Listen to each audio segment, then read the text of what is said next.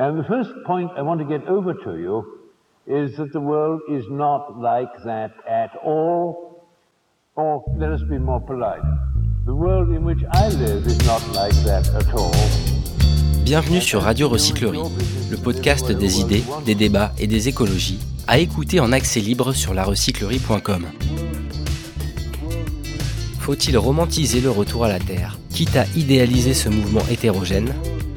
Nous tentons de répondre à cette question avec Catherine Rouvière, Édouard Bergeon, Ophélie Damblé et le public de la recyclerie.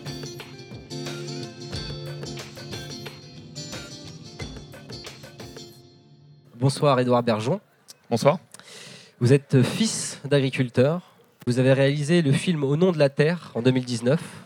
On va en parler ce soir. Et euh, vous avez récemment publié le livre Cultivons-nous aux éditions Les Arènes. Merci d'être là. Merci à vous. Bonsoir Catherine Rouvière. Bonsoir.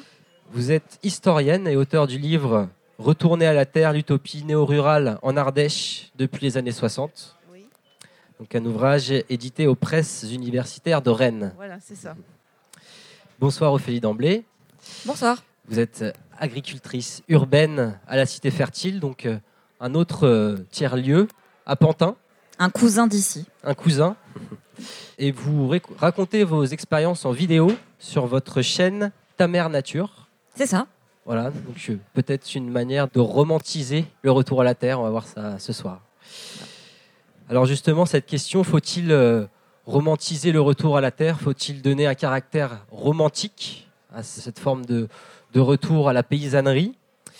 Catherine Rouvière, je me tourne euh, vers vous pour lancer les échanges. Oui. Donc vous avez écrit cet ouvrage sur le retour à la Terre où vous parliez de la première vague de retour à la Terre qui était en fait euh, des militants un peu de la première heure dans les années 60. Oui. Qui étaient ces chevelus aux idéaux bien forgés? Voilà, alors la, la première grande vague de retour à la Terre, donc elle remonte à l'après-mai 68, euh, portée par des gens qui ont été déçus euh, que le mouvement de mai 68 euh, ne parvienne pas au pouvoir. Ils ont été déçus que ce changement par le haut ne puisse pas se faire. Ils n'envisagent pas de continuer euh, leur vie de la même façon. Donc dans l'après 68, euh, ils décident de s'installer, d'aller à la campagne dans des lieux euh, complètement désertifiés, puisque Mhm. la France, depuis les années 50, avec la modernisation de l'agriculture, connaît euh, donc un, un profond mouvement d'exode rural. Et ils vont s'installer justement dans ces zones de moyenne montagne qui peuvent pas être euh, mécanisées et qui ont été euh, complètement quittées par euh, les enfants de paysans que leurs parents justement poussaient à aller faire construire une vie en ville. Ils vont dans ces endroits justement pour essayer de mettre en œuvre à leur échelle un nouveau modèle de société, donc fondé sur de nouvelles valeurs. C'est la période qu'on appelle des communautés rurales. Il y a aussi parallèlement des communautés urbaines. C'est un mouvement de communautés qui culmine dans les, en 1973. On estime qu'il y a euh, en France entre 5 000 et 10 000 personnes qui vivent dans ces communautés rurales. L'été, il y en a beaucoup plus parce que des, beaucoup de gens sont intéressés par ces expériences et viennent séjourner dans, dans ces communautés. Donc, la question qui se Oui. pose, c'est comment sont accueillis ces néo-ruraux avec, euh, vous le dites, des idéaux très forts effectivement, le contraste est très fort entre cette. euh, en fait, les deux populations, quelque part, représentent euh, chacune une marge. Donc, ces populations urbaines qui représentent un petit peu une avant-garde sur l'évolution de la société, et puis les populations rurales qui sont restées, elles sont beaucoup plus conservatrices, et dans certains départements très conservatrices. Et en fait, ce qu'on appelle les néo-ruraux, donc qui s'installent, ils trouvent pas sur place, ou très peu, des gens de leur génération. Parce que les gens de leur génération, les jeunes de leur génération, les parents les ont poussés à aller en ville. Donc ils trouvent des gens de la génération en fait de leurs parents ou de leurs grands-parents. Donc là, Les- on a un mouvement inverse. Oui, c'est ça. Oui, oui. ch- on, peut, on peut parler de choc des cultures. Il y a un cho- oui, il y a, il y a un, choc, euh, un choc des cultures. Alors, ceci dit, disons que les zones du retour à la Terre dans cette première vague, c'est vraiment des zones désertifiées. Mm. Donc, c'est surtout euh, le rebord sud-est du Massif central, les Pyrénées, les Alpes de Haute-Provence. Les relations, elles évoluent au fil du temps. Mm. Au départ, euh, c'est l'incrédulité. Les, les gens du coin, ils disent de toute façon, ils tiendront pas l'hiver, ils ne passeront pas l'hiver, ils vont repartir. Et effectivement, c'est vrai que 95% sont repartis parce qu'ils ont été émerveillés par les paysages au printemps, à l'été, etc. Mais euh, souvent, l'hiver est quand même très difficile. Donc là, on Euh, voit qu'il y a une forme d'idéalisation. Voilà, c'est oui. aussi euh, Oui, la oui. question qui nous occupe ce soir. Et pour tenter de, de balayer un peu l'ensemble de votre travail historique, on voit que c'est depuis les années 60, il y a vraiment un peu une- un mouvement de fond. Vous décrivez cinq Oui. vagues Voilà. successives. On arrive là avec euh, un mouvement historique fort et le Covid-19. Oui. Est-ce qu'on peut parler d'une éventuelle sixième vague qui est en train de, une sixième vague de, de retour à la Terre et pas de Covid, qui est en train de, de finalement se dessiner actuellement justement avec cette, euh, Oui, avec euh, on- cette pandémie actuelle? Enfin, on, on constate effectivement avec les, les confinements qu'il y a eu un mouvement, euh, déjà depuis les années euh, 2000 et surtout depuis 2006, on voit ce mouvement s'amplifier. On constate dans des communes donc un solde migratoire positif. Le Covid a sans doute accéléré le mouvement et des gens qui projetaient euh, de, s'installer à la campagne, de déménager, finalement ont anticipé la mise en œuvre de, de ces, de ces choix. Le mouvement profite aussi beaucoup aux villes moyennes. Et il y a eu des, sondages qui ont été commandés euh, donc euh, récemment qui disent que par exemple un tiers des, actifs des métropoles de plus de 100 000 habitants souhaitent euh, déménager, enfin quitter ce- ces, métropoles. Édouard Bergeon, vous avez fait le chemin inverse. Vous êtes fils d'agriculteur. Est-ce que vous, pouvez revenir sur votre parcours et votre rapport personnel à la terre? Ah bah, la terre, moi, elle est toujours amoureuse parce que j'étais euh, hier encore et avant-hier euh, dans le Béarn pour accompagner une famille qui a perdu son troupeau suite à un cas de tuberculose. Le troupeau a été abattu et pour Cultivons-nous, le livre, l'histoire est dedans et la chaîne, parce que Cultivons-nous, c'est aussi une chaîne sur abonnement, un petit Netflix de l'agriculture, de l'alimentation, de l'environnement, tout ce que nous donne la terre. euh, et je les accompagnais. Donc la terre, moi, j'y suis un tiers du temps. La terre, elle nous donne Sinon, tout. vous vivez ici Je, à dis- je en Paris. région parisienne, mais j'ai créé Cultivons-nous dans la Nièvre, puisque dans la Nièvre, on a un maraîchage pour nos restaurants, parce qu'on a aussi des restaurants à Paris.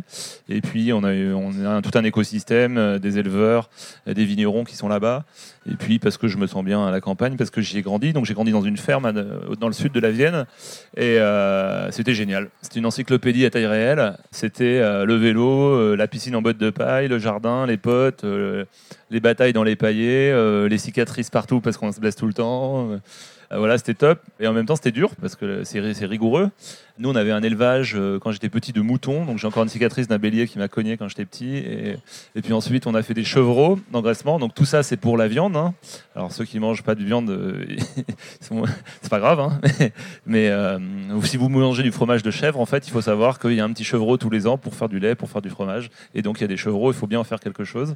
En tout cas, à l'époque, on, nous, on les exportait en Italie. On faisait des céréales, toutes sortes de céréales, du maïs, du maïs irrigué. Et chez nous, on n'était pas en, on était en agriculture conventionnelle, comme, comme à l'époque, on était partout. Et euh, on arrachait même les.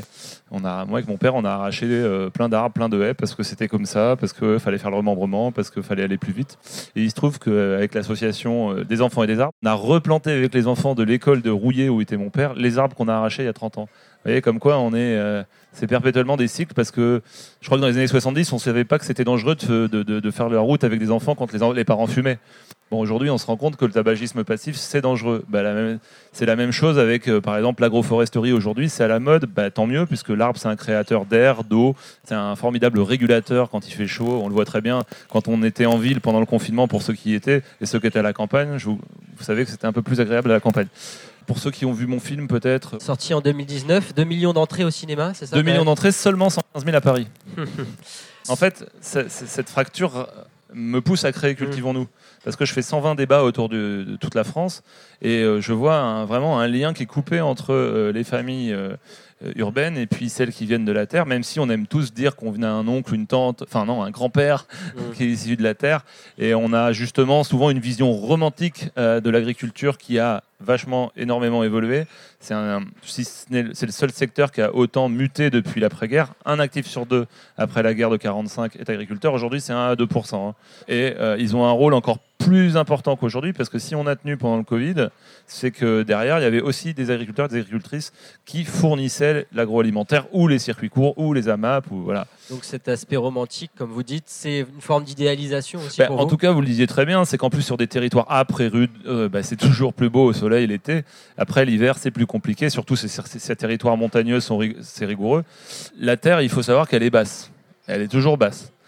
Voilà, les paysans ils disent ça. Quand on fait un maraîchage ou quand on se casse le dos, et si vous voyez ceux qui ont travaillé 40 ans ou 50 ans, les, les mamies ou les papis, ils ont souvent des gros problèmes de dos. C'est important que les ruraux, les néo-ruraux, alors ces néo-ruraux, c'est ceux qui partent de la ville et qui vont à la campagne, mais il y a les néo-paysans dans les néo-ruraux.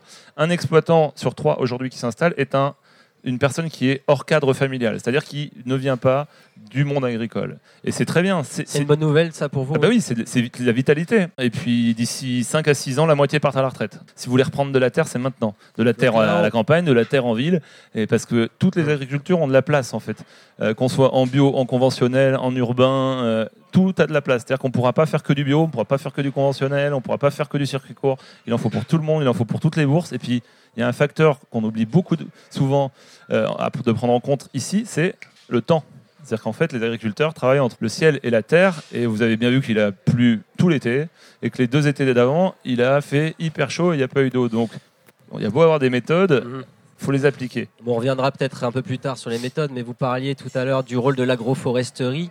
On voit là quand même toute l'importance de revenir à des méthodes euh, plus euh, en fait, faut en lien avec justement l'arbre, avec les plantes. En fait, c'est faut juste penser que un des mondes les plus innovants aujourd'hui, c'est l'agriculture. Même si les jeunes, la moitié des jeunes, dans le dernier, un dernier sondage, là, euh, estiment que l'agriculture n'est pas innovante, elle est hyper innovante. Il y a l'INRAE. L'agriculture ou la, ou la paysannerie? C'est pareil. L'agriculture, la paysannerie, ceux qui nous nourrissent. Un paysan entretient les paysages et fait que la France est belle. Un agriculteur entretient les paysages et fait que la France est belle et que nous nourrit. Un cultivateur cultive et fait que la France est belle et nous nourrit. Elle a peut-être été moins belle quand on va dans la, on traverse la Beauce aujourd'hui. Ça manque cruellement d'arbres. Et bien peut-être qu'avec plein d'enfants, on replantera plein d'arbres. Il y a du boulot. Bah ouais, mais c'est ça, c'est en ça que c'est. Euh, je reste optimiste parce qu'il y a du boulot et puis il y a, il y a plein de vocations, je pense, qui vont aller vers la terre, puisqu'il y a l'enjeu majeur aujourd'hui, c'est de préserver l'environnement. Et je vais peut-être vous surprendre, c'est que pour moi, ayant, ayant grandi et puis les côtoyant toujours et parlant d'eux, les premiers écologistes sont les agriculteurs et les mmh. agricultrices. Ophélie D'Emblay, vous avez aussi un parcours euh, bien particulier puisque vous avez grandi à la campagne, vous êtes euh, parti à Paris pour travailler dans, dans, la com, la publicité. Récemment, vous vous êtes retourné à la campagne pour euh, vous former en tant qu'agricultrice, paysanne. Et aujourd'hui, vous êtes Revenu. agricultrice urbaine, c'est ça? Ouais, c'est ça. J'ai bien fait le parcours? Ouais, ouais. Bon, en, méga accéléré, mais euh, c'est à peu près ça. Et quel est euh, votre rapport à la Terre pour euh, poser la même question qu'à Edouard bah, il est loin d'être fantasmé, puisque ayant vécu la majeure partie de mon enfance à la campagne jusqu'à mes 17 ans, on va dire qu'un tiers de, mes camarades de classe au primaire étaient fils et filles d'agriculteurs. Et à l'époque, donc dans les années 90, le métier de paysan était loin, loin, loin, loin d'être valorisé. Et euh, chez moi, dans le sud, en Ariège, on, on dit paysous. Et quand on dit paysous, c'est très péjoratif. Le paysous, c'est le benet, c'est celui qui n'a pas reçu euh, un savoir, qui est parfois un peu débile.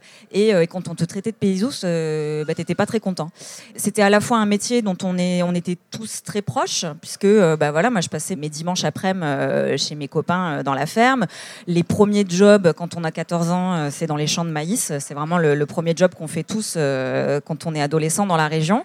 Et pourtant, c'est à aucun moment un, métier qu'on a envie de faire et qui est complètement dévalorisé, effectivement, y compris par les parents. Mhm. J'ai tout fait pour m'en extraire aussi parce que je venais d'un milieu euh, parents-prof, parents-instit, et donc on valorisait beaucoup plus la culture, et donc j'ai tout fait pour voilà aller à la capitale, euh, profiter de cette culture. Et pourtant, ce monde de paysans agricoles attire de nouveau aujourd'hui? Ouais, alors ça dépend. On, on, le voit justement avec cette velléité de retour à la terre?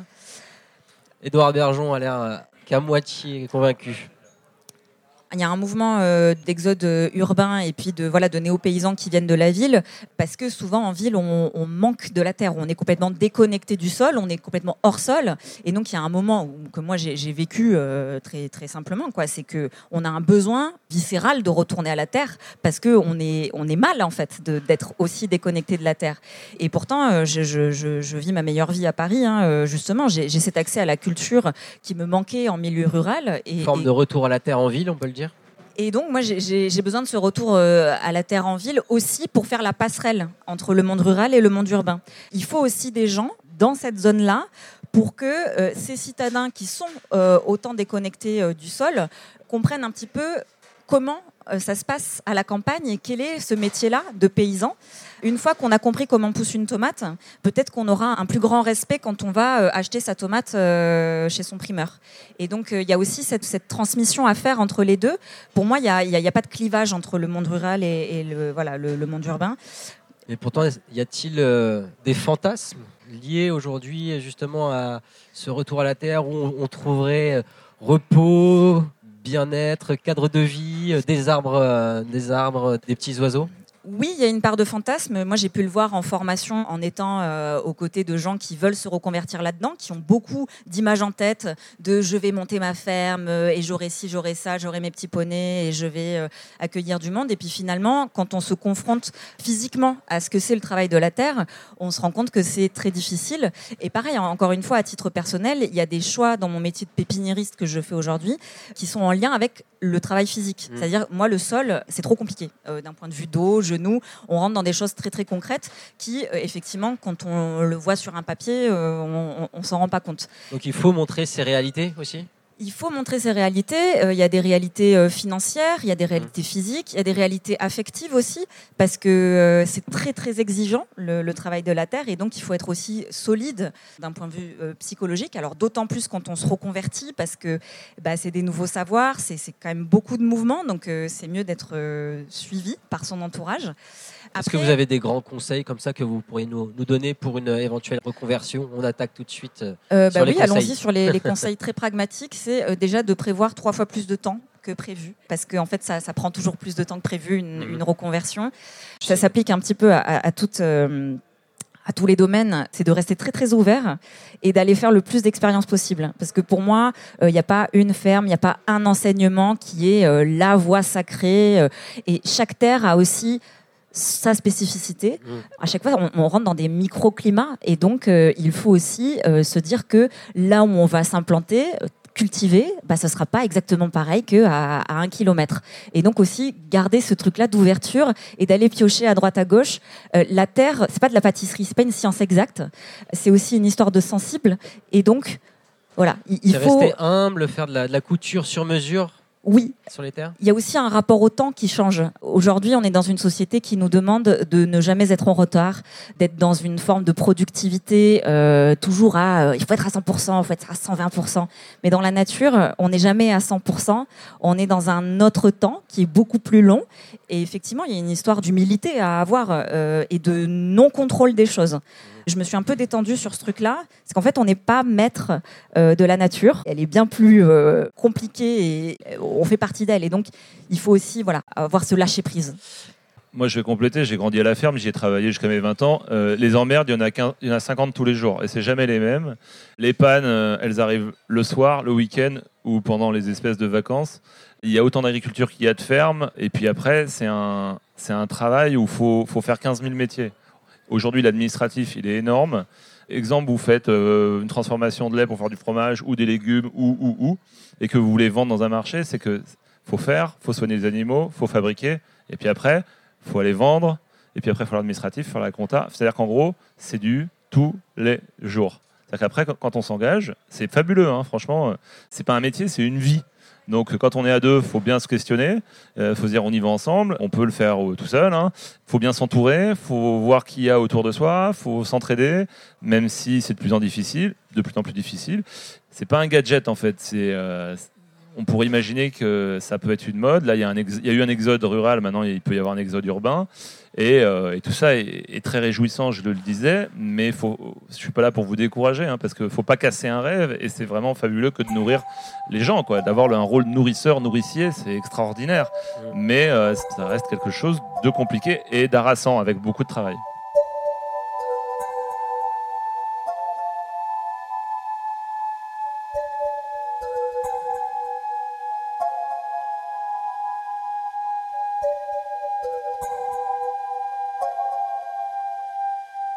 Est-ce que vous avez des premières idées, premières questions, premières euh, remarques sur cette première partie de débat? Je voulais juste rebondir parce que par rapport au rapport euh, au temps qu'on a avec la nature, c'est vraiment fascinant parce que quand on habite en ville, moi perso, je viens de Bretagne, j'habite en Bretagne, je suis à Paris de passage, mais je viens de là, quoi. Et euh, ce qui est vraiment fascinant quand tu es dans la nature, c'est que, en effet, comme tu disais, le temps passe tellement différemment. J'habite à Brest, donc j'habite en ville. On remarque que quand on est en ville, tout est millimétré, tout est cadré, tout est formulé, alors qu'au contraire, quand tu es dans la nature, justement, comme tu disais, on ne contrôle pas la nature, c'est impossible. Juste voilà, je trouve que c'était intéressant. Et, euh, vraiment, ce rapport au temps, il est fou, hein, parce qu'on on le sent vraiment. quoi. C'était tout ce que je voulais dire. Voilà. Merci. On va continuer à faire tourner le micro.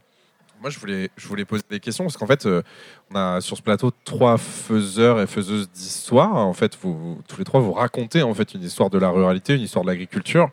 Bah, en fait, la question, c'est est-ce que dans les temps actuels, euh, où en fait, euh, effectivement, 50% des exploitations vont partir à la retraite, vont, vont partir en transmission, si on cherche un petit peu à se poser les questions derrière, ça veut dire qu'il y a des grosses, grosses fermes, des grosses, grosses exploitations, des, des, des systèmes financiarisés qui vont essayer de, de, récolter les fruits de ce départ à la retraite aussi. Donc il y a une responsabilité de toutes et tous pour que, favoriser les installations, encourager en fait le retour à la campagne.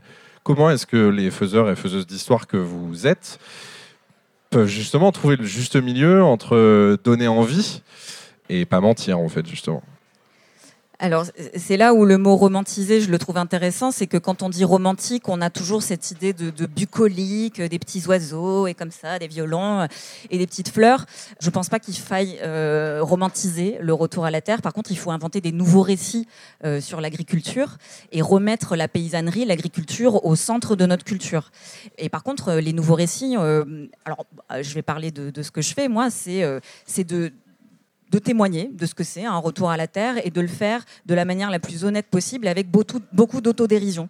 Parce que je pense que par l'humour, par le rire, par le second degré, on peut aussi euh, montrer que voilà, c'est dur, mais il faut voilà, euh, ne pas le rendre forcément dramatique. Moi, j'utilise l'humour comme une, comme une forme d'arme et aussi pour rendre le sujet très accessible. Donc c'est en ça où voilà, euh, moi je, ne romantise pas du tout ce que je fais. Au contraire, je vais aller montrer, c'est même une forme d'esthétique dans ma manière de filmer, le côté fail, le côté je fais crever des plantes, le côté je me suis fait attaquer par, par des pierrides je sais que euh, du coup, il y a une forme d'identification. Voilà, j'ai pas mal de, jeunes personnes qui m'écrivent pour me dire qu'ils s'identifient à ça et que du coup, ça leur a donné envie euh, de se lancer dans des études euh, horticoles, voilà, des BPRA, des choses comme ça. Et donc, je sens que c'est mon arme, c'est mon outil pour inventer des nouveaux récits. Eh bien, on avance vite dans le débat, c'est super. On va continuer à essayer un petit peu de, poser les bases et parler cette fois de la ville, puisque on parlait euh, justement de cette de, des prémices hein, d'un exode urbain qui est en train de se dessiner. Est-ce qu'on n'en fait pas trop justement sur cette euh, sur cet exode urbain qui est finalement euh, peut-être pas si massif que ça pour le moment? Et est-ce qu'il n'est pas aussi à contrebalancer face à la puissance de la métropolisation qui prend une place quand même très importante? Euh, Oui, bien sûr. Alors aujourd'hui, on n'a pas encore des chiffres euh, vraiment euh, précis sur ce mouvement de, départ des, des, grandes métropoles.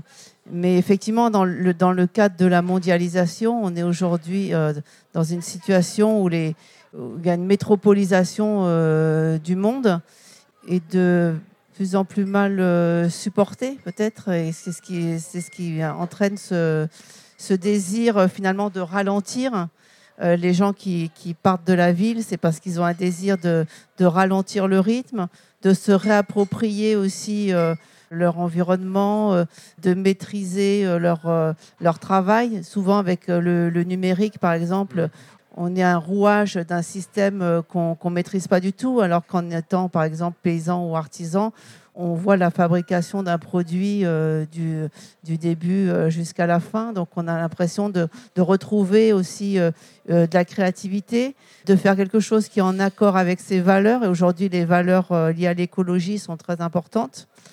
Euh, l'idée de se nourrir plus sainement. Euh, de, il y a aussi la majorité des départs, j'ai vu ça dans, les études, il me semble, de l'INSEE, donc qui date un petit peu, ce serait à remettre à jour, mais on n'a pas justement les nouvelles données, c'est que la majorité des départs sont davantage pour la recherche d'un nouveau cadre de vie plutôt que pour une, forme d'investissement sur le tissu justement paysan des campagnes. Donc c'est pour ça que c'est peut-être à relativiser ce début d'exode urbain. Je pense plus la recherche d'un mode de vie plutôt qu'un. Il y a évidemment le, le fait de se rapprocher de la nature. Édouard Bergeon sur euh, les campagnes, les villes, est-ce que selon vous, il faut une forme d'unité entre ces mondes? Oui, oui, oui, mais on le voit, le- il y a un problème justement de faire savoir. Et on voit que le, fossé se creuse. Je reviens à mon film 2 millions d'entrées, 110 000 seulement à Paris, alors que le, cinéma en partie se fait à Paris. Et souvent, les Parisiens n'ont pas vu le film. Alors, peut-être que les Parisiens ne mangent pas, ou alors ils ne mangent pas les mêmes choses. Et où ils n'ont peut-être pas conscience, justement, que c'est les agriculteurs qui les nourrissent.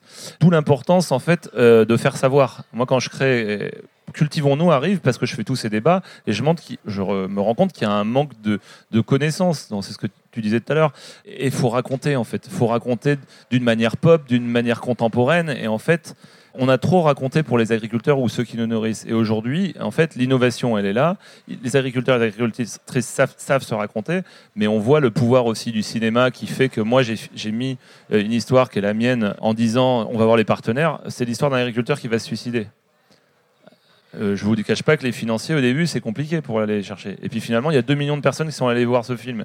Et puis pourquoi? Parce que j'ai mis sur les écrans les histoires de ceux qui sont venus les voir. Et on a ramené à la salle des gens qui n'étaient pas venus au cinéma depuis des décennies ou jamais venus. Ça veut dire qu'aussi j'ai filmé ces agriculteurs avec une lumière, une, euh, du cinéma, et à un moment donné, je les ai rendus beaux, j'ai rendu l'agriculture belle. Donc ça veut dire que tu leur rends aussi de la fierté, de la dignité.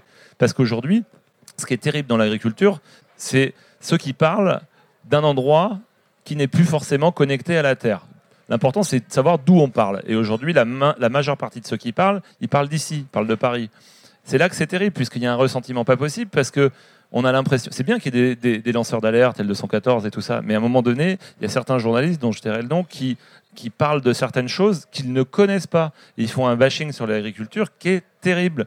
C'est vraiment extrêmement difficile à vivre. Donc quand on est agriculteur, qu'on nourrit la France et puis qu'on est blessé, forcément, on réagit pas forcément toujours bien. Je veux juste remettre en perspective, qu'on- tu parlais de grandes exploitations, mais en France, on reste un modèle d'agriculture familiale. On est bien loin de ce qui se passe euh, en Pologne, en Allemagne, aux Pays-Bas, avec des fermes-usines. Bien sûr, il y a des grosses structures en, France, mais ça reste des fermes où il y a des familles, où il y a des jeunes qui reprennent.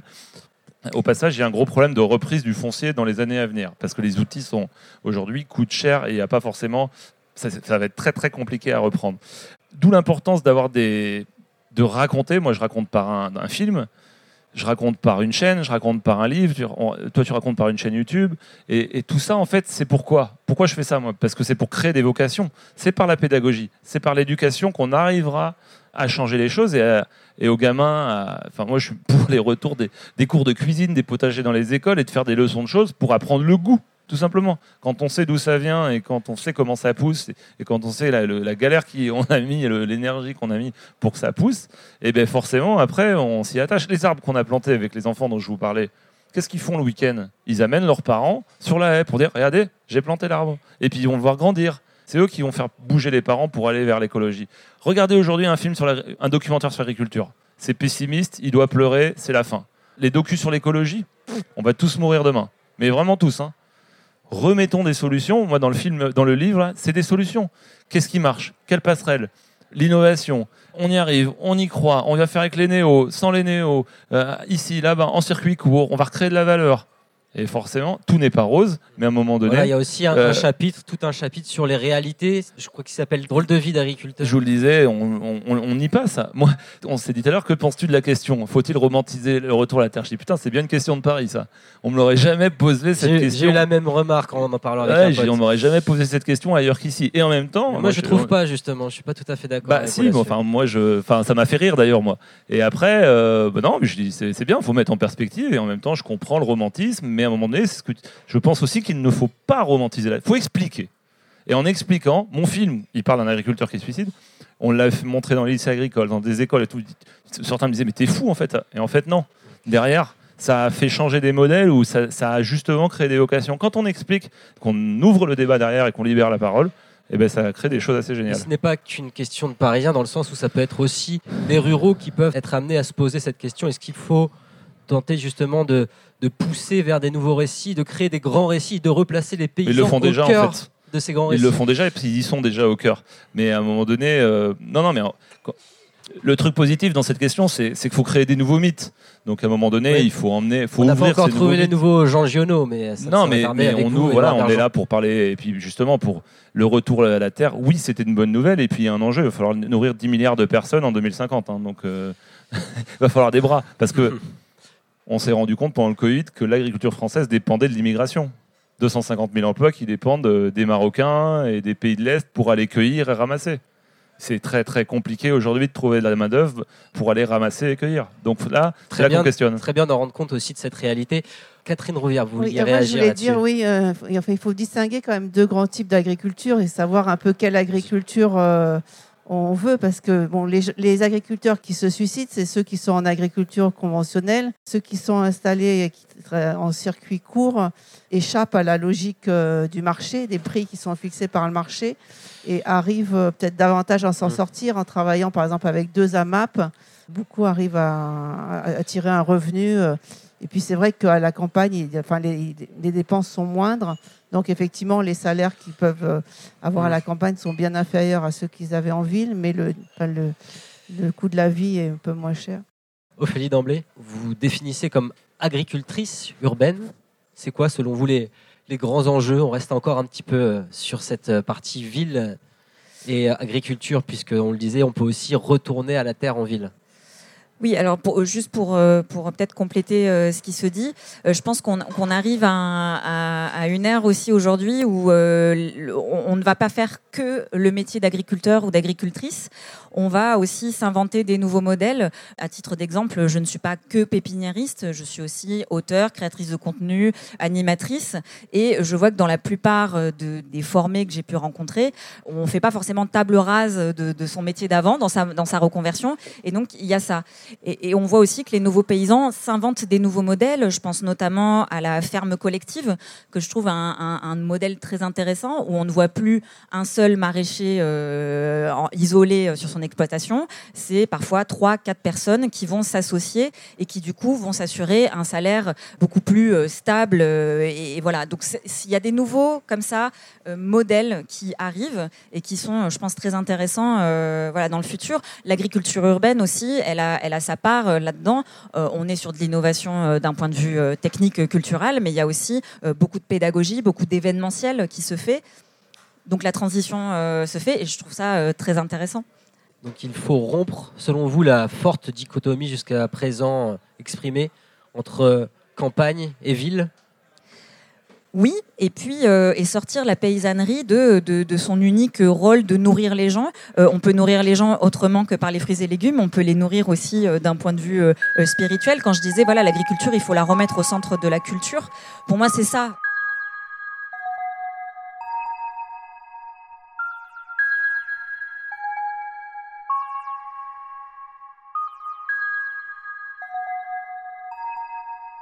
Est-ce que vous, euh, vous souhaitiez réagir sur ce tour de parole? Moi, je trouve ça assez intéressant qu'on ait relevé le fait que cette question était une question de de parigo.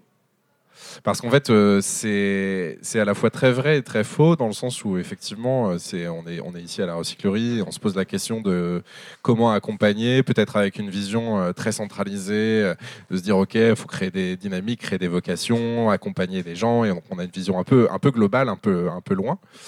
Et en fait, euh, c'est une, question qui serait peut-être pas formulée de la même manière, mais qui est en réalité euh, dans un coin de la tête de euh, beaucoup, beaucoup de paysans aujourd'hui qui sont à un an ou à deux ans de la retraite, qui se demandent à qui ils vont pouvoir donner cette terre et qui trouvent pas de repreneurs et qui essayent de donner envie aux jeunes. Alors c'est formulé avec une façon très parigo, mais en fait l'idée de fond, elle, est, elle, est, elle, elle trotte beaucoup dans la tête de beaucoup d'agriculteurs, et je dis ça en tant que fils d'agriculteur, mon père part à la retraite l'année prochaine, et mon père ne trouve pas un jeune paysan, une jeune paysanne qui pourrait avoir envie de s'installer et qui pourrait avoir envie de faire bouger les lignes. Il trouve uniquement des très très grosses fermes. Et donc comment est-ce qu'on accompagne le retour à la ferme? C'est- des vraies questions.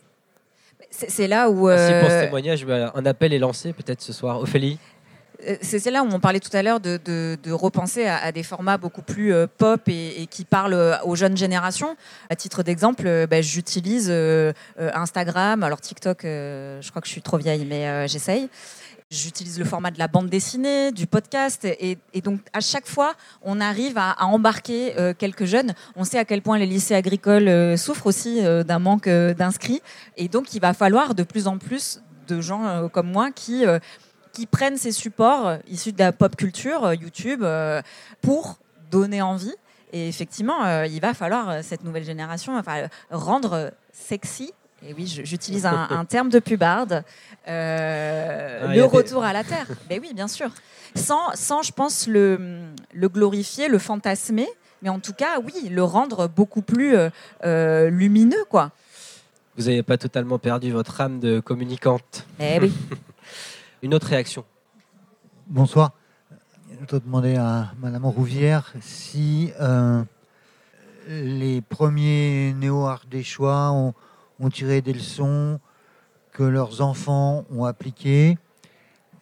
Euh, et est-ce que euh, les leçons tirées en les leçons des expériences d'il y a donc euh, Takala, euh, 40 ans sont transposables aujourd'hui? Voilà pour une première question. Question à, à Catherine Oui, Rouvière, donc, peut-être aussi sur- l'aspect radical, puisqu'on avait une forme de grosse radicalité dès le départ. Est-ce qu'aujourd'hui, ces néo-ruraux arrivent avec des, des idéaux aussi radicaux qu'à l'époque? Alors sur, euh, sur les neuros, il y, a eu, il y a eu une évolution après la première vague. Même ceux de la première vague qui sont restés ont évolué parce qu'en s'installant, en ayant des enfants, euh, ils, ont été, ils ont recherché à s'insérer quand même dans le tissu local, à avoir une activité qui soit viable euh, économiquement. Et ils ont un peu euh, rejoint en fait ceux qui sont arrivés après eux, la deuxième vague à partir de 75, qui étaient des gens euh, qui avaient beaucoup plus mûri le projet, qui étaient portés par des valeurs euh, d'écologie. On trouvait dans cette vague beaucoup d'ingénieurs agronomes, par exemple, qui donc connaissaient quand même par leurs études le, milieu agricole. On a trouvé aussi dans cette deuxième vague des enfants de paysans qui avaient commencé une carrière en ville et qui, encouragés par les premiers néo-ruraux, en fait, sont revenus reprendre l'exploitation de, leurs parents. Aujourd'hui, il y a un autre volet aussi du retour à la terre qui est plus radical, qui ressemblerait davantage à la première vague. C'est tous ceux qui sont dans, les ZAD, par exemple, et qui essayent, par le retour à la terre, à, euh, qui en font un instrument politique pour créer un, un nouveau type de société, etc. Donc on a une vague euh, plus euh, citoyenne, disons, qui est celle dont on parle le plus dans les médias, et puis une, une vague de retour à la terre plus radicale. Merci. Vous vouliez réagir je me dis que on se pose un peu la question euh, on- parce qu'on vit un peu dans, dans une petite bulle où on... enfin moi je sais personnellement que j'écoute pas mal de podcasts euh, et que bah, c'est mes centres d'intérêt enfin l'écologie euh, les droits des femmes tout ça c'est des centres d'intérêt euh, qui me tiennent à cœur mais que c'est pas le cas de tout le monde et que du coup euh, je me dis est-ce que euh, enfin comment dans un monde euh, absolument idéal euh, comment justement convaincre un petit peu plus de gens qui, qui seraient un peu moins touchés par ces sujets parce qu'ils ont des priorités euh, un petit peu plus euh, au jour le jour, genre comment je vais faire mes courses demain ou je sais pas, enfin des trucs un petit peu plus. Pour moi, il faut pas convaincre. Ophélie. Euh, les, les- les injonctions, ça marche jamais. Et donc, par contre, il faut faire.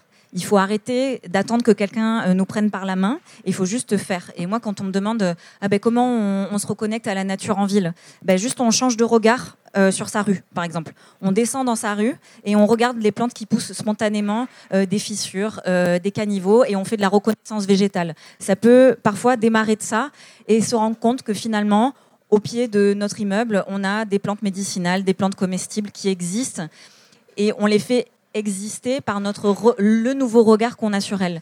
Tu vois, moi, je, je suis agricultrice, je continue de vivre en ville et pourtant, je me sens pleinement connectée à la nature parce que maintenant, je la vois. Alors qu'elle était, elle était devant moi, mais ce que je fais aujourd'hui, c'est de faire en sorte qu'elle soit un peu plus protégée, un peu plus développée.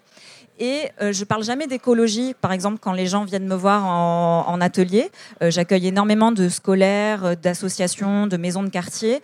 C'est souvent, alors en plus je suis dans le dans le 93, donc dans un territoire qui est quand même très minéral, euh, très pauvre aussi.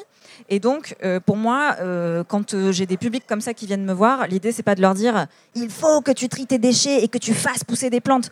Non, c'est juste leur faire faire leur faire pousser des plantes, les, voir découvrir euh, à quoi ressemble une graine qui germe et leur faire, euh, comment dire, toucher du doigt, moi, la, joie que je peux ressentir à, faire ce métier, en fait.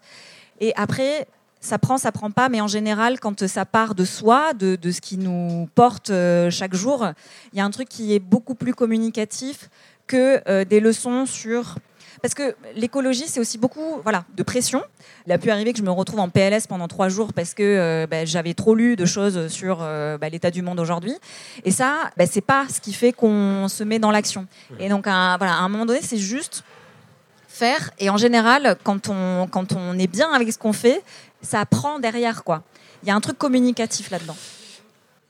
Bon, il me semble qu'on est euh, sur un déroulé cohérent dans cette euh, soirée. Merci déjà à toutes et à tous d'avoir euh, participé activement. On va vraiment se focaliser, comme on est déjà en train de le faire, sur la question des récits. Catherine Rouvière, j'ai relevé un passage de votre livre qui me semble vraiment intéressant pour euh, mettre en comparaison justement ces fantasmes et ces réalités de terrain. Je me permets de le lire.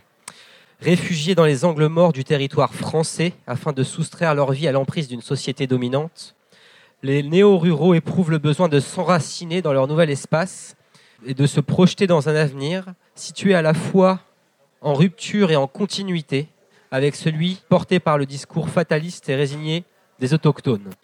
Ils y répondent en se forgeant une représentation idéalisée du monde paysan, associée à un rêve de symbiose dont la confrontation avec la réalité leur impose le plus souvent de faire leur deuil.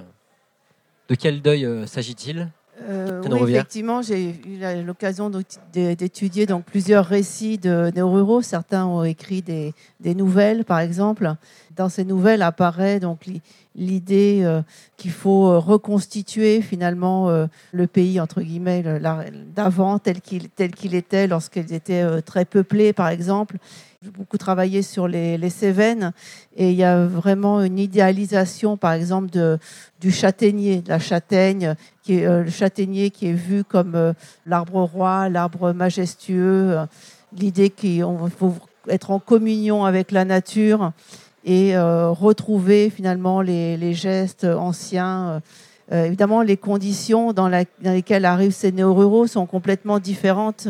N'étant pas assez nombreux, ils ne peuvent pas remettre en culture toutes les terres qui étaient cultivées. Donc, ils vont cultiver des petites surfaces et essayer de, de maximiser justement le, le gain qu'ils peuvent en tirer financièrement en transformant le produit, en le commercialisant, donc en étendant l'activité agricole vers l'aval, c'est-à-dire ce qu'on disait tout à l'heure, donc en combinant en fait plusieurs activités. Euh, Quel est l'apport culturel des néo-ruraux? L'apport culturel, oui, il est, il est très important. Puisqu'il y a par exemple des, des festivals de Oui, cinéma des qui se mettent en voilà, place. c'est ça, Tout il y a ça, ça participe aussi à, a- à recréer des récits paysans. Voilà, il y a des créations de festivals. Il y a un grand intérêt en fait pour euh, pour les, traditions, faire revivre les, traditions. Ça permet euh, de donner aux, aux gens du lieu euh, un regard positif sur eux-mêmes euh, qu'ils n'avaient pas en fait, puisqu'ils étaient, comme on le disait tout à l'heure, un peu méprisés.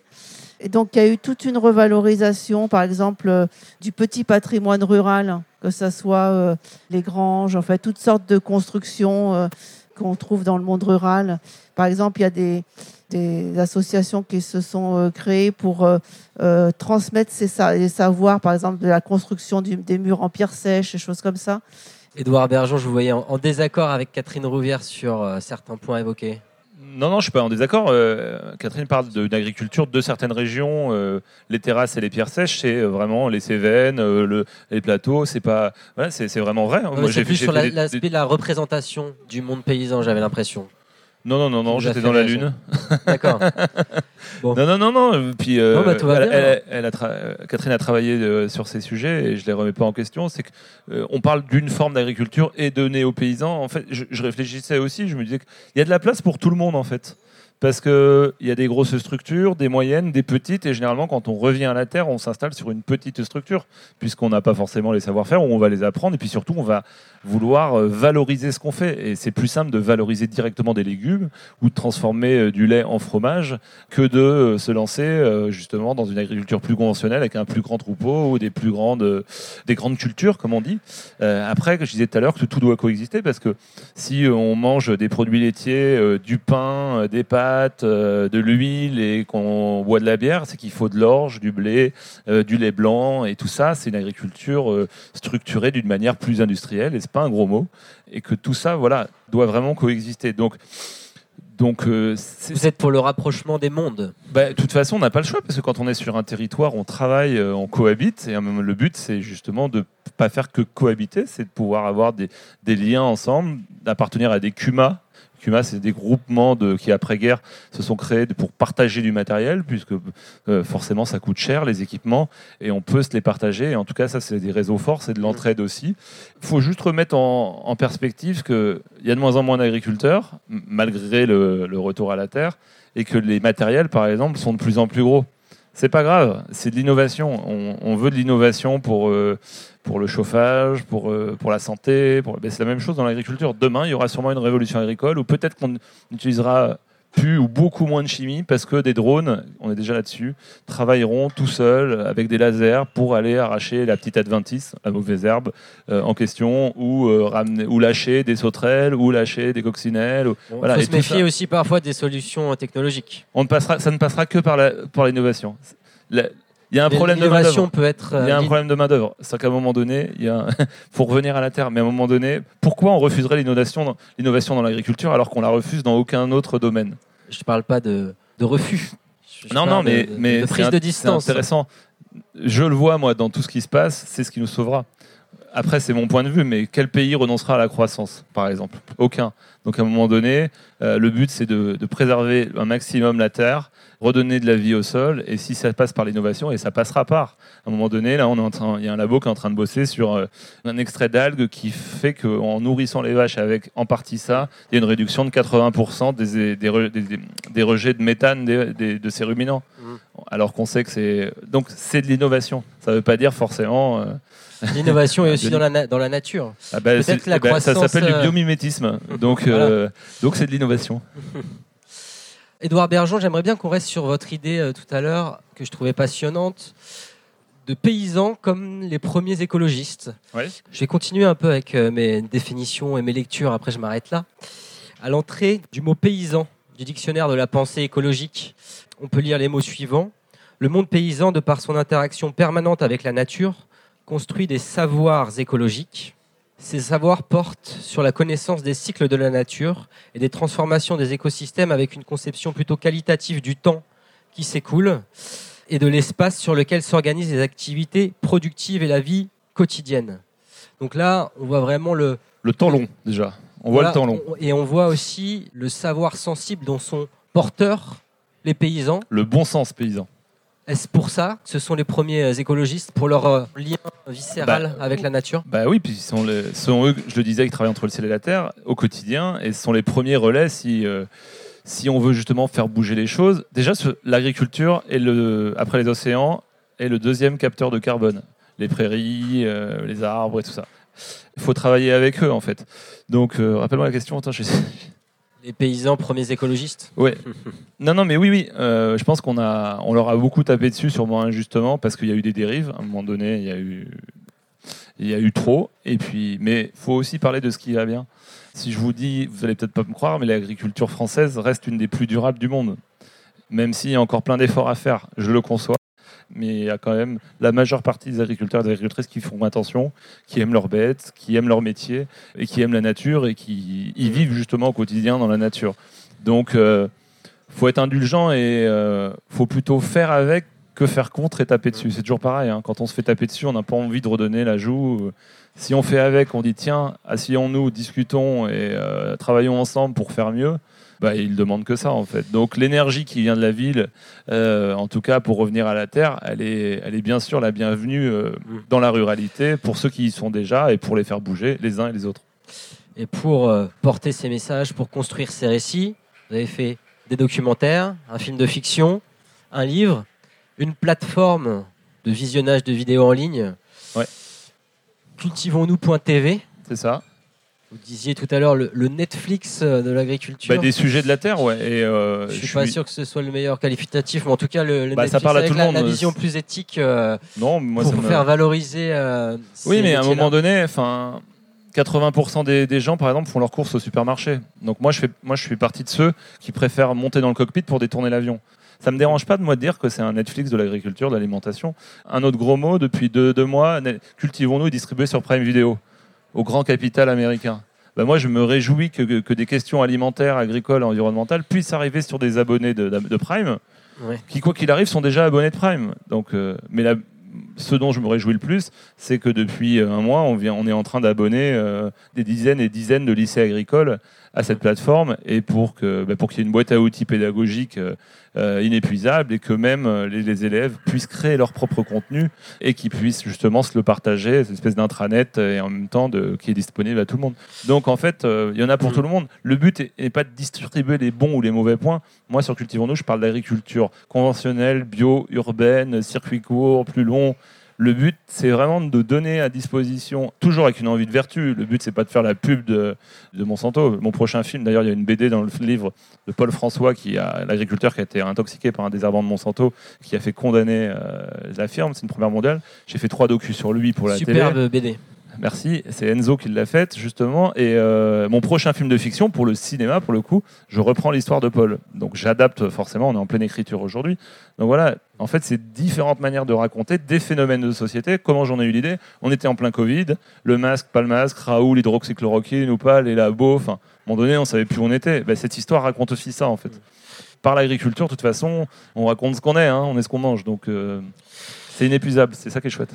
Ophélie d'emblée, j'aimerais bien vous entendre sur euh, la puissance euh, des mastodontes du numérique et justement euh, votre utilisation d'Instagram, YouTube pour porter ces messages au plus grand nombre. Est-ce qu'il n'y a pas des limites à investir ces plateformes quand on veut aller vers plus d'éthique pour la Terre?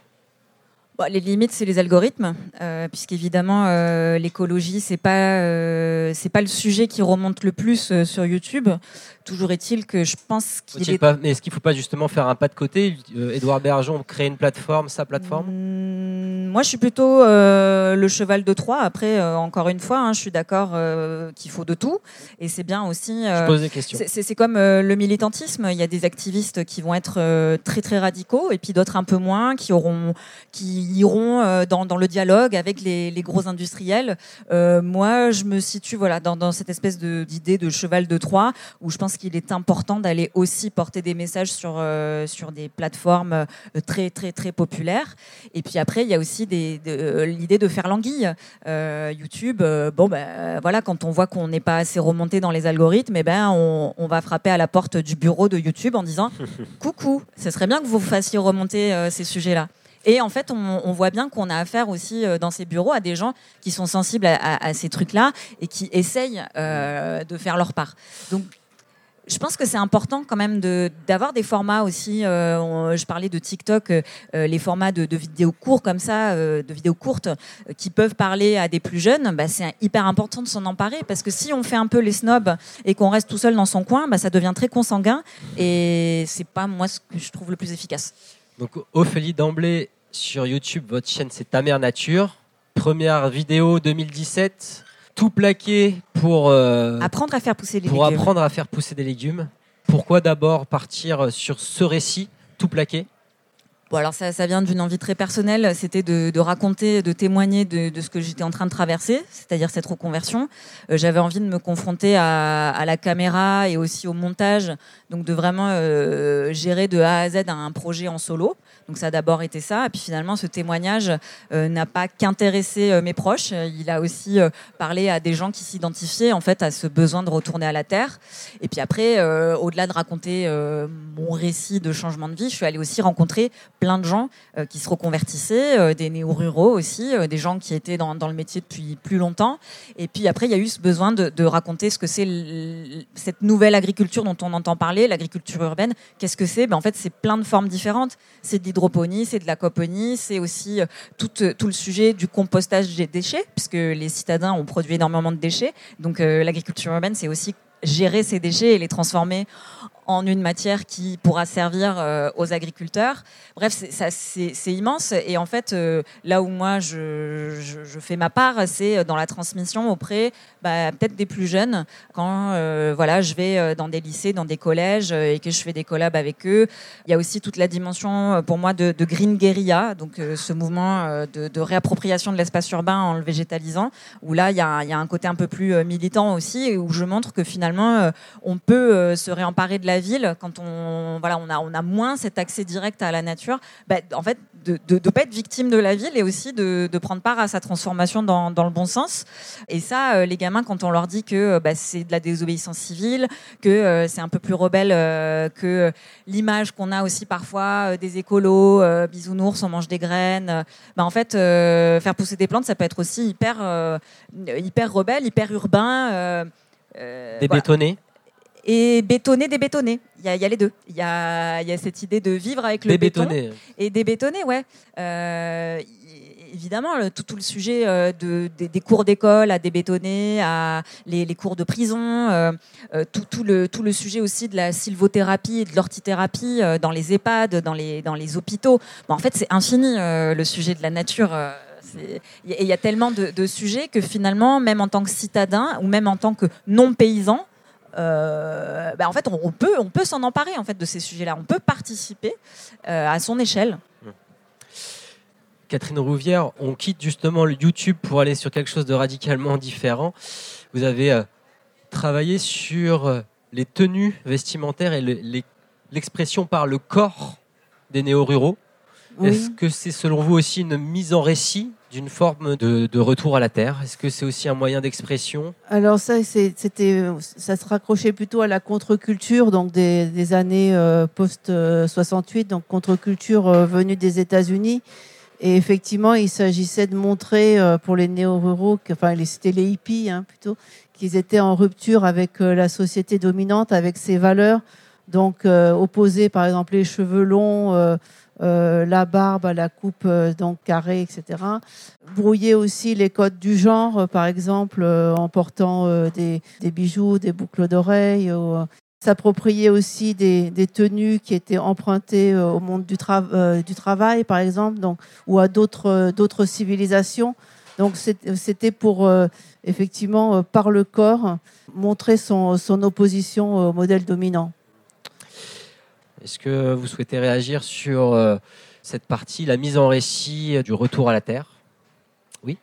Est-ce que ça pourrait passer aussi par une évolution de l'esprit? C'est un truc auquel je crois trop et je veux veux pas lâcher ça. J'ai vraiment envie que, bah en fait, là, on parlait aussi d'une croissance d'un point de vue matériel, c'est-à-dire qu'on va évoluer de manière technologique afin que l'agriculture s'adapte au du fait qu'il bah, y ait de moins en moins de paysans. Mais est-ce qu'on peut, on peut compter aussi sur une évolution euh, de l'esprit, une évolution psychologique du rapport à la nature par les humains? Euh, Voilà.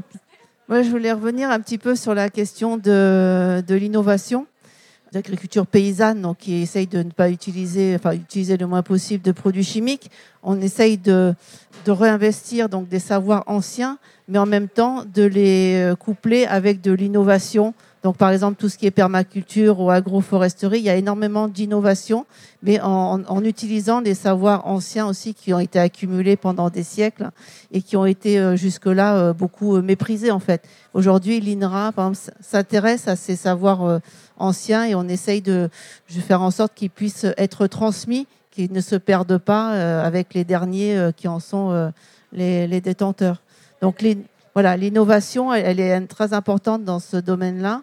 Après, sur la question de paysans, les premiers écologistes, mhm. ça dépend de quel, de quel type de modèle d'agriculture on parle. Effectivement, les paysans anciens, d'ailleurs, le terme paysan a été réapproprié par ceux qui, contestaient l'agriculture de type industriel qui s'est développée euh, dans l'après-guerre en France à partir des années 50. Euh, ils ont plutôt utilisé le mot paysan pour euh, montrer qu'ils s'opposaient au modèle de l'agriculteur qui était devenu un agriculteur peu industriel.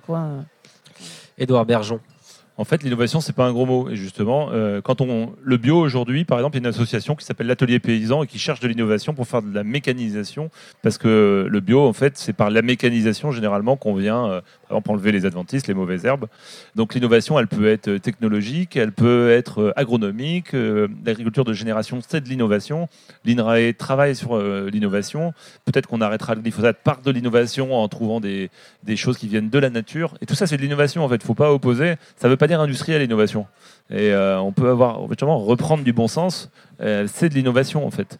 Et c'est en ça qu'il faut montrer que c'est innovant, c'est-à-dire que c'est attractif. Et c'est en ça qu'il faut, qu'on peut faire venir euh, des jeunes et des moins jeunes pour ce retour à la terre. Mais vraiment, c'est pas, c'est vraiment pas un gros mot. C'est le sens aussi de l'histoire. Revenir à l'agriculture de nos grands-parents avec, des chevaux et tout, non. Moi, si je voulais un message de ma mère, elle, elle vous raconte, elle est fille d'agriculteur. on disait qu'on était fils de cultivateur à l'époque. Euh, m'a rappelé le statut des femmes de sa mère euh, qui allait nourrir euh, d'une certaine manière les lapins, les cochons, les... et qu'elles étaient, bossaient tout le temps, elles avaient le dos broyé et qu'elles pensaient à une chose, c'est mettre un petit peu d'argent de côté pour envoyer leurs enfants à l'école pour quitter la ferme. Donc on ne peut pas revenir à l'agriculture d'avant. Par contre, on peut s'inspirer du bon sens paysan sur plein de techniques qui sont là depuis des siècles, qu'on peut remettre au goût du jour et puis qu'on peut réactualiser. Quoi pour compléter, mais très rapidement, euh, samedi et dimanche, euh, là, qui arrive, euh, j'organise justement une projection du documentaire Paysanne de Gérard Guérin, qui est une série de portraits de femmes dans les années 70 et qui témoignent de leur quotidien, en fait, de qu'est-ce que c'est le travail à la ferme. Et, et voilà, si, si, vous avez envie de voir, c'est assez touchant et, et c'était dur, je confirme pour prolonger sur Cultivons tout nous TV, j'ai toute une euh, galerie de films de la cinémathèque du ministère de l'Agriculture de l'époque, euh, notamment une série de 13 portraits de femmes des années, faits dans les années fin 50 à début 70, qui s'appelle La Voix. Et justement, c'est 13 portraits de femmes en milieu rural, pas qu'agricultrices. Et c'est très, très cinématographique. C'est des, petits bijoux. Et c'est une série féministe, déjà, qui a été euh, conduite par le monde agricole, il faut savoir que c'est quand même le, le monde agricole, l'enseignement agricole crée des semaines socioculturelles et la discipline socioculturelle dans les années 70, je crois. Et en gros, c'est quand même, ils sont super en avance euh, dans l'éducation à l'époque. Alors ça a été un peu perdu, mais ça revient. Euh, parce que les agriculteurs sont formés par l'éducation agricole. Par ça dépend du ministère de l'Agriculture et non de l'éducation nationale. C'est vraiment une spécificité. D'autres questions, réactions pour finir? Vous n'avez pas encore pris la parole. Alors moi j'ai une question. Si on partait sur le chemin aussi de ringardiser en fait euh, le comportement de beaucoup d'urbains, euh, qui est par exemple de se faire livrer ses courses sans choisir euh, ses légumes, d'avoir ces, trucs Deliveroo arrivés tout fait avec des, enfin, sans, choisir en fait. Est-ce que ce serait bien aussi de ringardiser cette, cette tendance qui commence, qui se développe de malade quand même, où on a encore moins le temps de cuisiner et encore moins le temps de faire quoi que ce soit. Et en fait, en ringardisant ça, peut-être les gens se diraient ah ouais, bah en fait, on peut peut-être aussi choisir ses légumes, on peut peut-être aller au marché, même si on vit en ville, quoi. On n'est pas obligé de, de, cliquer sur des trucs et faire autre chose en pensant à autre chose, quoi. On a le temps, en vrai. Ben oui, c'est ça en fait. Et ringardiser cette. Moi, je travaille 80 heures par semaine, j'ai le temps de cuisiner matin, midi et soir. C'est juste une question de priorité. Hein. Merci beaucoup pour cette question. Je vous propose de conclure par un dernier tour de parole de nos intervenants et intervenantes. Faut-il euh, ringardiser les, les livraisons euh, par Internet, que ce soit d'ailleurs en ville ou à la campagne? Et faut-il romantiser le retour à la Terre? Les deux dernières euh, grandes questions. Catherine Rouvière. Je pense qu'il faut montrer que qu'il y a des possibilités de transformer l'agriculture. Beaucoup de, de jeunes s'installent par exemple en collectif euh, ce qui leur permet justement, comme on le disait, donc de se, de, libérer un peu de temps et surtout quand on pratique l'élevage, euh, on n'a pas de week-end. Hein. donc là, en étant à plusieurs euh, sur une exploitation agricole, donc ça permet de, de se libérer du temps et d'arriver à, à, avoir un mode de vie qui se rapproche un peu de ceux qu'ils avaient en, en, ville. Et aujourd'hui, il y a ceux qui souhaitent s'installer quand même bénéficient de beaucoup plus de la présence de beaucoup d'associations qui, euh, qui encadrent quand même tous ces parcours, hein, de, de l'idée du projet jusqu'à sa réalisation. Euh, par exemple, il y a des systèmes de ferme test où on peut, euh, sans risque financier, se tester pendant un an euh, sur une activité. Euh, il y a beaucoup de jeunes aussi qui entrent, enfin, qui commencent par exemple par du woofing, c'est-à-dire à aller chez des, agriculteurs pendant euh, quelques semaines pour euh, euh, apprendre petit à petit. Donc ils font plusieurs séjours, ça peut être une, porte d'entrée. Aujourd'hui, je pense que les parcours d'installation, ils sont, ils sont quand même beaucoup plus balisés et les gens qui souhaitent s'installer sont plus accompagnés. Merci Catherine Rouvière pour ce mot de la fin. Édouard Bergeon, elle vous parle finalement cette question? Faut-il romantiser le retour à la Terre? J'ai l'impression que vous l'avez appréhendé finalement. Je pense qu'il faut pas le romantiser, mais en tout cas, il faut donner envie. Je crois qu'il y a beaucoup d'optimisme. Euh, Philly, euh, quand on l'écoute, on a envie de, bah, la rejoindre euh, ici, ailleurs. Elle a changé, elle a fait le pas en fait. Il faut faire le pas, mais il faut faire des stages. Faut, voilà, faut pas avoir une image euh, trop romantique de ce qu'est la réalité. Après, il y a plein de satisfactions tous les jours. Il y a plein d'emmerdes, mais il y a plein de satisfactions aussi. C'est quand même assez génial. Et puis, c'est une forme de liberté aussi. Euh, même s'il y a toujours beaucoup d'administratifs, même s'il faut travailler beaucoup, il faut y croire. Moi, je trouve que c'est un des plus beaux métiers du monde, qui est celui de nourrir vraiment le monde. Donc, il faut se documenter. Voilà. Il faut toujours euh, expliquer encore et encore. Mais euh, rejoignez le peuple de la Terre. Merci beaucoup, Edouard. Ophélie d'emblée, faut-il romantiser le retour à la Terre? Je pense qu'on est raccord euh, tous les trois euh, sur le fait qu'il ne faut pas romantiser, mais il faut inventer des nouveaux récits. Il faut rendre l'agriculture cool. Il faut l'insérer dans la pop culture. Moi, je suis dans l'idée de, la sortir vraiment de, ce petit euh, milieu et d'aller faire des collaborations assez improbables avec des rappeurs, avec des, avec des gens qui ne viennent pas de ce milieu-là pour inventer des nouvelles histoires, créer des nouvelles synergies et, euh, et même pour euh, réinventer ce métier aussi qu'est la, la paysannerie. Euh, Vous nous faites un petit rap là ça? Non, ça Non va être euh, Ah, très ça. gênant. Non, non, non. On, on ne va pas finir ça là-dessus, non, pas du tout. Ah. Merci beaucoup à tous les trois. Merci à toutes et à tous d'avoir participé activement. C'était vraiment super.